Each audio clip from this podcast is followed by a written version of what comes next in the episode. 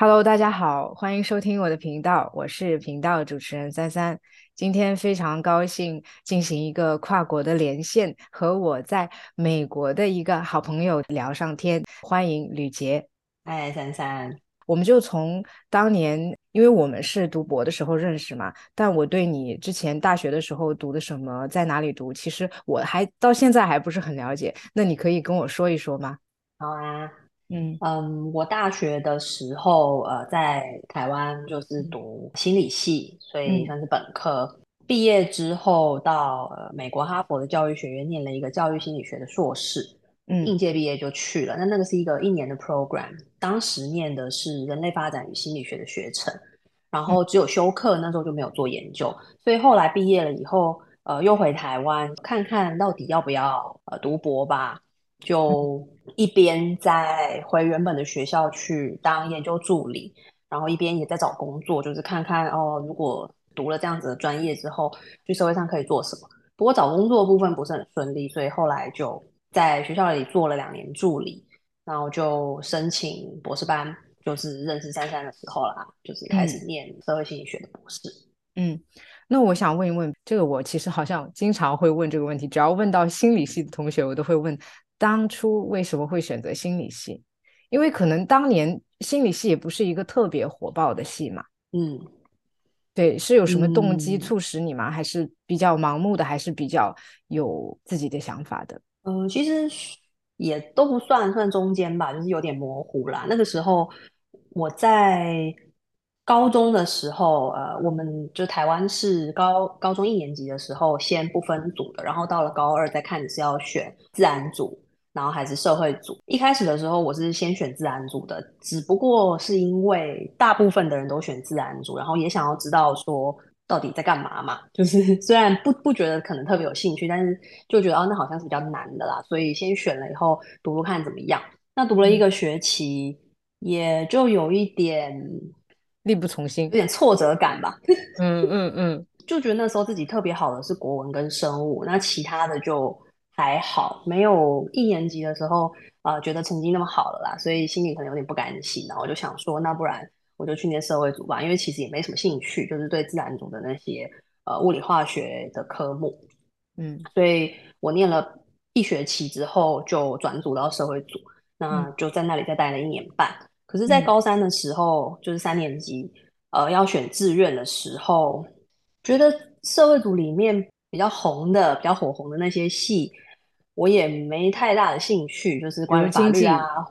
对对对，或是商商管类的，我也没什么兴趣，就是比较有用的啦，我都没什么兴趣。对对对，然后后来就是遇到一个学姐，是算是应该是那时候高中同学，呃，同班同学介绍的一个学姐，然后那个学姐就是在呃念心理系的，所以我就跟那个学姐聊了一下，然后她有大概跟我讲了一下心理系在学什么。嗯，不过我想那个时候的了解应该也是就是蛮表面的，就是哦，这是跟人有关的一个学科。我知道那是一个科学，就是我想要去的学校大概都是现在美国主流的科学心理学的取向嘛，所以至少有了解到这里，不会觉得说哦，我进去其实是要学精神分析的啊。那只是觉得说哦，研究的主题或是关于这这一门知识的主题是人类嘛，就觉得还蛮有兴趣的。所以嗯，大概是这样。因为你当时是又念了硕士嘛，念了一个在哈佛念了一个 master，当时也是只是为了深造而深造的，还是说想要更精进而去做的这个选择呢？主要就是想出国吧，就想说可以去国外看看，在国外生活看看，是比较一个不是那么学术性的理由。那所以那个时候老师可能就建议我说，呃，可以先念看硕士。所以其实我原本主要看的还是博士班的 program，但是。呃，老师们就是有建议我硕士可以先试试看，因为博士是比较长期的 commitment，所以他们就觉得说，那呃，你先念念看硕士嘛，如果觉得真的有兴趣啊，而且国外的生活适应的也可以，然后再再深造。嗯，那我想问你是大概什么时候开始自自己发现自己对 research 这件事情比较感兴趣？因为我对你的印象是。对 research 本身是蛮感兴趣，而且很愿意去做这件事情的。我想一开始本科的时候，可能大家都不知道，所以你大概是什么时候才有这个自我的意识，对 research 比较感兴趣？嗯，本科的时候，大家之所以会不知道，是因为没有太多接触的机会嘛。那我是算是有一些接触，有去一些那个时候系上的实验室看看，但是没有真的自己开始做研究，所以算是是真的一点点 exposure 这样。那那时候我知道，就比较确定自己感兴趣的就是 social psychology，就是人格社会心理学方面。因为虽然说整个心理学都是研究人的，嗯，但是社会跟人之间的关系这个部分，比起啊生物性的啦，或者是研究正常不正常的人啊，或者是呃小孩子啊这些比起来，我觉得领域是比较明确的。那 research 的部分大概就是要到，就是它算是一个累积的过程，就是硕士的时候也多了一点接触。有做一些写一些 proposal 之类的东西，没有真的去做，但是在进行文献回顾啊、发想就是研究题目的时候，感觉到这整个过程我都还是蛮有兴趣的。那回到刚刚说，就是念完硕士以后回到学校做研究助理嘛，那那个时候是真的开始自己做研究了，从呃硕士的时候想的题目，然后开始呃真的去收集资料，然后去呃把它。分析出来、写出来，经过了这么一个过程，就有一点像是，虽然那个时候已经是只是在做助理，不是在念书，但是有点像是比较像硕硕士班的一个小的研究计划。经历过了那样之后，觉得那个过程还是蛮有兴趣的。不过我觉得，或许最主要的是因为，就是我会去想一些问题。这个过程，因为研究的训练是一个很漫长的过程，所以。即使是在念做完助理的时候，我还是觉得我只是大概知道了做研究是什么，可是没有办法真正有那些能力去回答我想要回答的问题，所以就会觉得需要再受更进一步的训练。所以比较像是这种，好像有一个问题在驱动我的那种感觉。OK，我明白，就是说你在生活中是会对很多事情会产生一些疑问，但然后你就通过这种研究的方法。走了这个过程之后，就发现，哎，它可以帮助你去解决一些问题，但是这个受过的训练还不够，所以你觉得可能还需要更更一步的深造。同时，呃，发生的也是就是找工作没有那么顺利，就一起进一步想要去读一个博士，是这样子的吗？对对对对对，就是这些都是一起的这样。所以如果比如说那时候有找到工作的话，应该就会先去做一下看看，再决定要不要申请，因为有可能工作也很喜欢啊。而且我觉得这中间当然有一点可能不是那么理所当然的事情，是说即使我有一些问题想要回答，但是也未必要用呃心理学的方法来回答，或是科学的方法来回答。其实它可能会有不同的方式可以回答。嗯，所以当时你想过吗？当时没有想过。当时是你后来我我我觉得我想过的哦，因为你看我是这样，高中的时候先念了。算是先先先念了自然组嘛，嗯，接触比较自然科学的一些科目，然后我就念了又念了社会组，又接接触那些历史地理啊人文的东西，比较文学性对人文的东西。然后呢，我到了大学的时候，那时候念的心理系其实还是自然组的，所以其实我是自然组、社会组、自然组又回去了。呃，读大学的时候也还要再修一些生物化学啊、微积分什么的，就是作为基基础嘛，还要修统计啊什么的。所以呃，我对于到底知识是什么？然后方法是什么？就是为什么这些学科是这样子分类的事情，我从进了大学的时候就已经开始想了。所以那时候我就有修一些呃偏方法论、知识论，然后或者是接触一些哲学相关的东西，然后再思考到底我现在学的这个心理学，它用了这个科学的方法，那它到底是什么东西？它可以回答的是什么问题？所以应该说这个问题啦。就一直都放在我心里面去思考它，那也明白，就是对，等于说我对人文东西有一些接触，所以我也知道说不是只有这个方法，只是现在这个方法看起来好像是一个蛮好的方法。然后我在学习它的过程当中，也要很多条件的配合吧，比如说觉得自己能力是可以的啊，也也经历过了一些学学统计的挫折啊什么的，就是不断的拉扯的一个过程去。厘清说好，就是我想回答这些问题，然后是不是要用这个方法的一个过程。因为我我看到是，比如说你学心理学，你不是你在学它的内容，其实你在跳出来看这个学科本身，有一点这这一层意思。所以我在想说，你的这种去反思整个问题本身的这种能力，是从小的时候就会就就是这样的人吗？嗯，这个我其实就不太确定了。嗯，我只能说我从小就是一个特别认真的人，可是是不是一定会去探究到事物的本质？我觉得小时候没有这个想那么多。对对，其实没有这种到底什么是本质，或者是我是在学内容还是在学方法这些东西，只是可能当时还没那个概念。对对，还没那个概念，但是可能确实在问一个问题或者在回答一个问题之后，会想要再多推几步吧。然后当别人对于我在做的事情，或是对于我相信的事情提出一些疑问的时候，因为我也会很想要很认真的回答，所以就会变成。有了一些别人来的，就是从从外界来的刺激之后，去促使了这个反思的过程。我觉得比较像是这样，只能够说的比较偏个性的部分，就是只有认真的部分而已。这个是我我深有体会的。嗯，后来又回台湾，就是做了一段时间的类似于教职，对吗？博士毕业之后，呃，首先就是到美国。跟我老公一起，所以还没有回台湾。那那个时候其实还没有决定要做什么，所以只是哦，先来美国，然后在呃我老公在的学校就去找一些老师，然后看合作有什么研究啊，想说再再探索一下下吧。因为我们的博士班也没有念的特别久，就是才四年多嘛，所以对觉得好像哎累积的也还不太够，就是成果也都还没出来，这样，所以想说再给自己一点时间。那那时候就。是抱持着这样子的想法，然后申请的工作也主要都是博士后研究的工作，所以就是在博士班毕业之后，再跟着一些老师做研究，嗯，这样子的工作。那之所以回台湾，是因为呃申请到了一个蛮特别的博士后的计划，就是那时候台湾有在推一个计划，是让博士后研究可以有自己的研究计划，就是不用去做老老师们的计划，所以。嗯，即使你只是博士后研究，还不是 faculty，或是人家说有自主性嘛，就是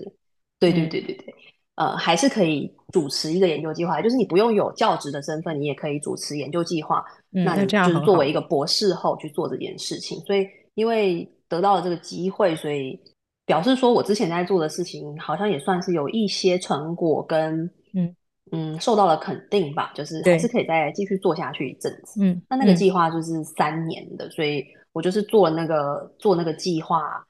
到了第三年的时候开始找教职的，然后开始找教职之后，因为也要等一些呃职缺试出来，所以又再过了遇到一些挫折，对，遇到了很多挫折。嗯，就是因为说教职它没有需求没有那么大，可以这样讲吗？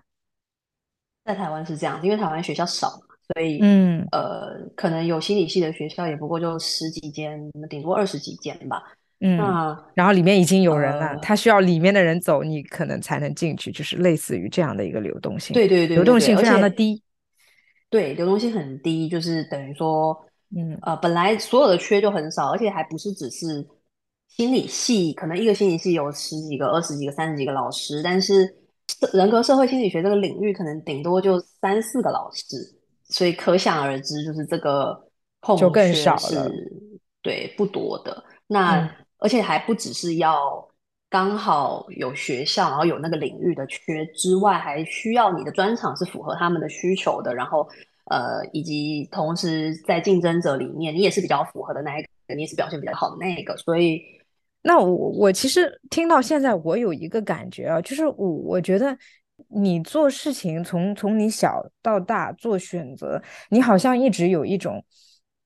不急躁的状态，还是说你内心急躁，但是你觉得急也没有用，还是你就是确实是内心不急躁，就是你没有太多的呃时间和年龄的焦虑感。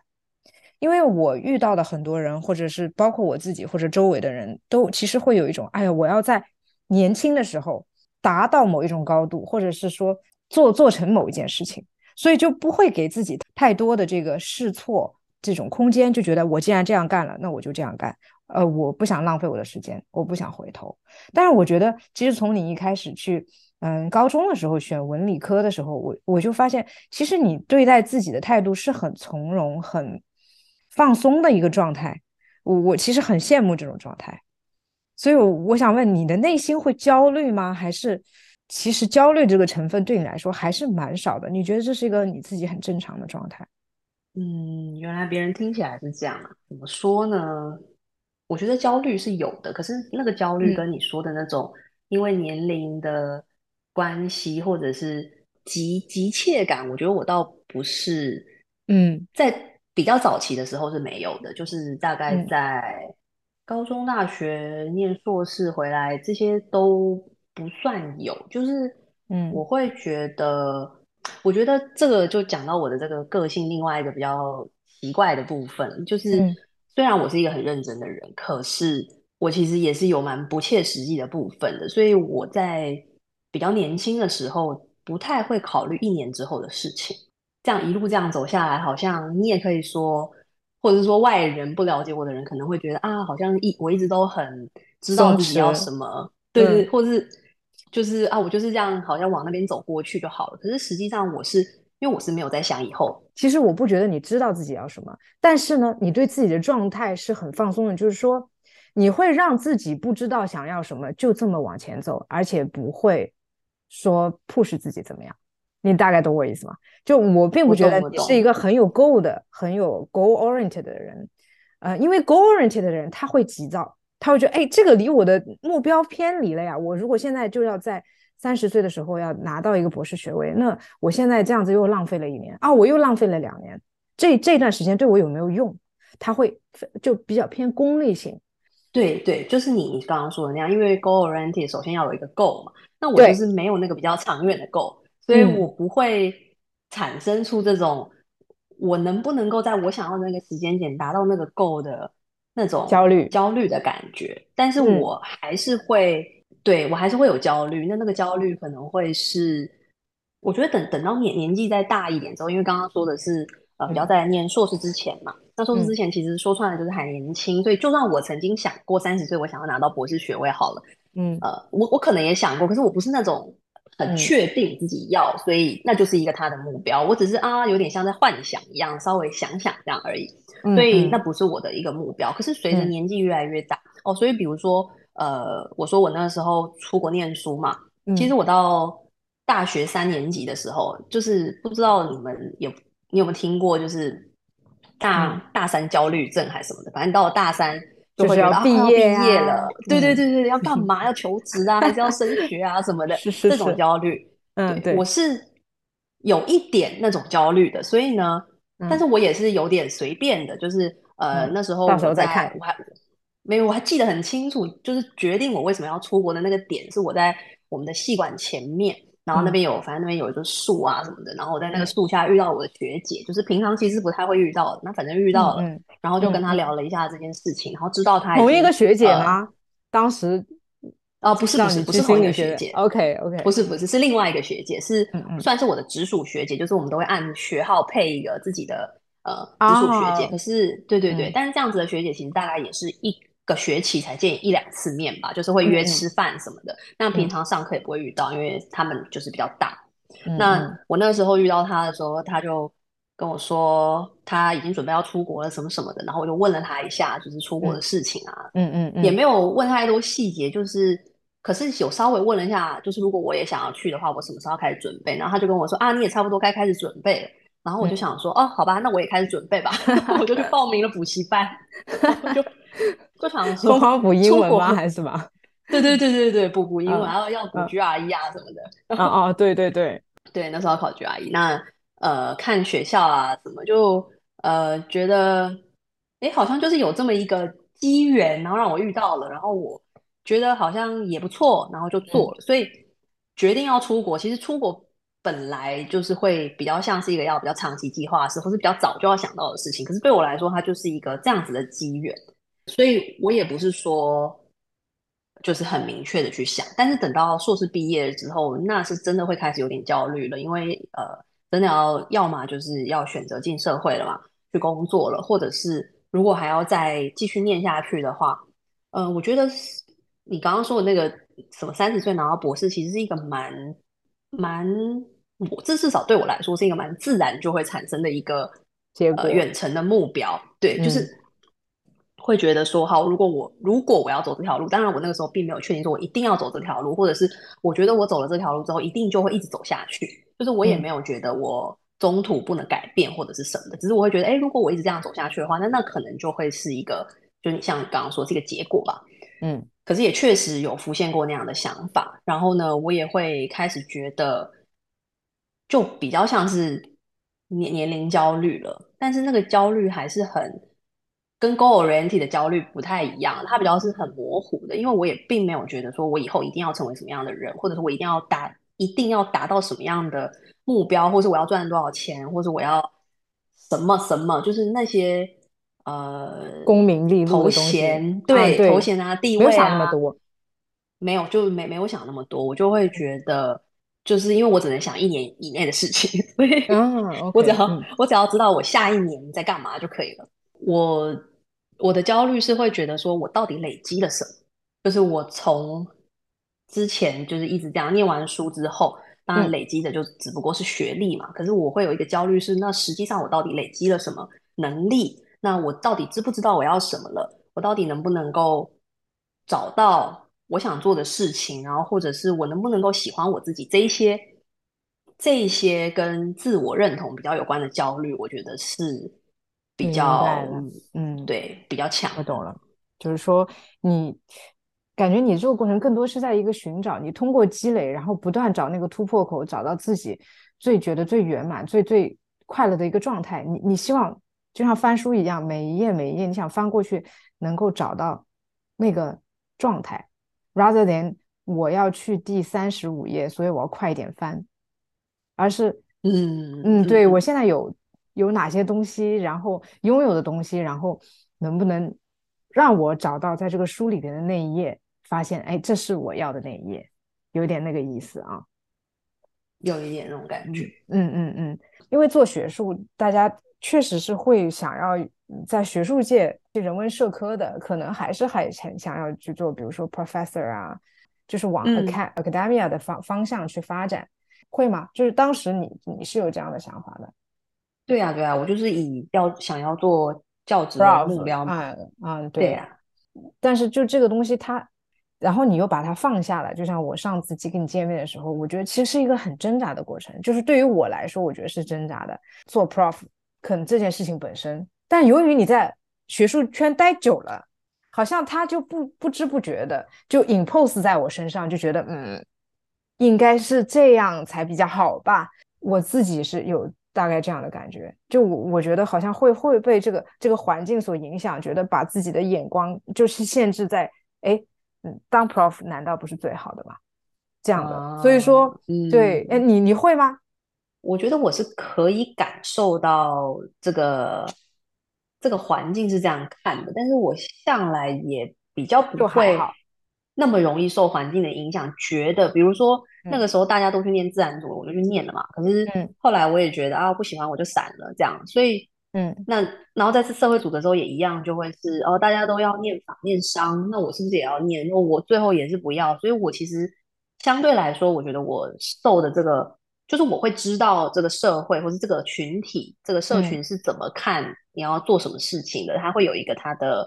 结构吧，跟他他的期待。但是我自己不会依照那个东西来决定我要不要做这件事情。比较多的还是就是在这个探索的过程里面去想这件事情到底适不适合我啊？我做到底会不会开心啊？我到底做这个是为了什么呀？我想要继续做我这个研究，想要回答什么问题？就是是不是一定要做 prof 嘛？是不是一定要做教职？是不是有可能有研究型的工作，纯粹做就一直做研究就好了？那那个东西有没有办法有我想要有的自由度呢？等等等等。所以我比较嗯嗯多的还是在那个时间点认为做教职对我来说应该是最适合的，就是它既可以给我我想要的自主性，选择我喜欢的题目，那又可以给我很稳定的工作，然后。有它的对对对，作为一个职业适合我的地方存在这样。那我想问你，最焦虑的是哪一段时期？嗯，还是大部就是就还好。我觉得我最最焦虑的应该是在应该是说有两段焦虑的时期啦。有一段是在我第一年开始做博士后的时候，不过这个比较多的是因为那个时候我还没有那么的确定我要做教职，以及那个时候可能还觉得可以在其他的地方不一定要回台湾做教职。那因为这个这里比较多的是生涯选择的问题，就是因为生活上的这些考虑是比较多。但是呃，第二个我觉得你可能想问的这个焦虑的时期，就是我刚开始在。台湾第一年开始找教职的时候，因为我搞不懂他们到底标准在哪里，然后我花了很多的时间去摸索跟理解那个环境，那去了解说他们需要的是什么样的人，呃，我适合的部分，我不适合的部分，可能有一些是我不足的部分，呃，这些是不是我可以努力的，就是去改变我自己来适合这个环境。那还是说我其实是没有办法改变我自己去适合这个环境，所以那个时候的挣扎是真的还蛮多的，然后也很焦虑的是，因为一直被拒绝嘛，然后又嗯对，就会觉得虽然说以前找工作的时候也有一直被拒绝，可是以前那时候毕竟不像现在这份工作，我觉得教职工作有一个很特殊的地方，就是你会觉得你是整个人在被评价，而不是只是你的工作能力而已，因为你的研究某种程度上也代表了你这个人的。内心的某些东西，所以你会觉得你是整个人在被评价。那你被拒绝的时候，就是整个人都被否定了的那种感觉，让人蛮痛苦的。所以那个时候，就是我一方面也不知道台湾的学术市场想要什么样的人，我需要花很多的时间去理解这件事情。那另外一方面也是对我而言，就是一直一个一直被否定的过程。嗯嗯嗯，明白。所以那时候是很对，嗯，选择放弃做教职。这一个这一段时间的焦虑反而还好，嗯，或者说它是连续的，就是先焦虑被否定，然后慢慢的选择去放弃，它是连续的。对，它是连续的，它比较是，这是一个认清自己想要的东西跟自己实际上可以得到的东西一个差距的一个过程吧。那认越认清了之后，就会越觉得，也许这些失败就表示我并不是那么的适合，就是即使我进去了，也可能也待不久嘛，因为。对方如果觉得我不适合，那肯定是有一些原因的。但一旦你后来确立了，就是放掉了这个东西之后，你会觉得一种 relief 吗？感觉很复杂的，就是还是有一些遗憾。嗯，遗憾应该是还好啦，因为我觉得我好像也已经尽力了。但是 relief 当然也有嘛，因为就觉得好吧，那这个折磨终于到头了，已经到了，就是现在就是。就是终点，我现在就要走别条路了，这样。嗯嗯，那这是会有这这这个成分的 relief，但是我觉得比较漫长的是去消化刚刚说我这个被否定的过程。就是他是理智上虽然知道说这也许不是我真的有什么问题，就真的只是我不适合这件事情，就也不是对方有什么问题，但是其实 emotion，对对对，但是我的感受上。是需要花很多的时间去打从心底的去接受，说这不是任何人的问题。然后，嗯，也许我今天不做这件事情，对我来说是更好的。我未来会有更适合我的事情。当然，在这个过程里面，呃，就是占星也陪伴了我很多嘛，因为它让我有一个工具可以去呃思考，就是我可能会更适合什么，然后也更了解自己，所以对于自己有更深的认识，就比较不会那么在意那些外界的东西。明白，明白，对，就是你的内源也更有力量了，就更加的认可自己，看清自己了。嗯，对啊，明白，明白。嗯，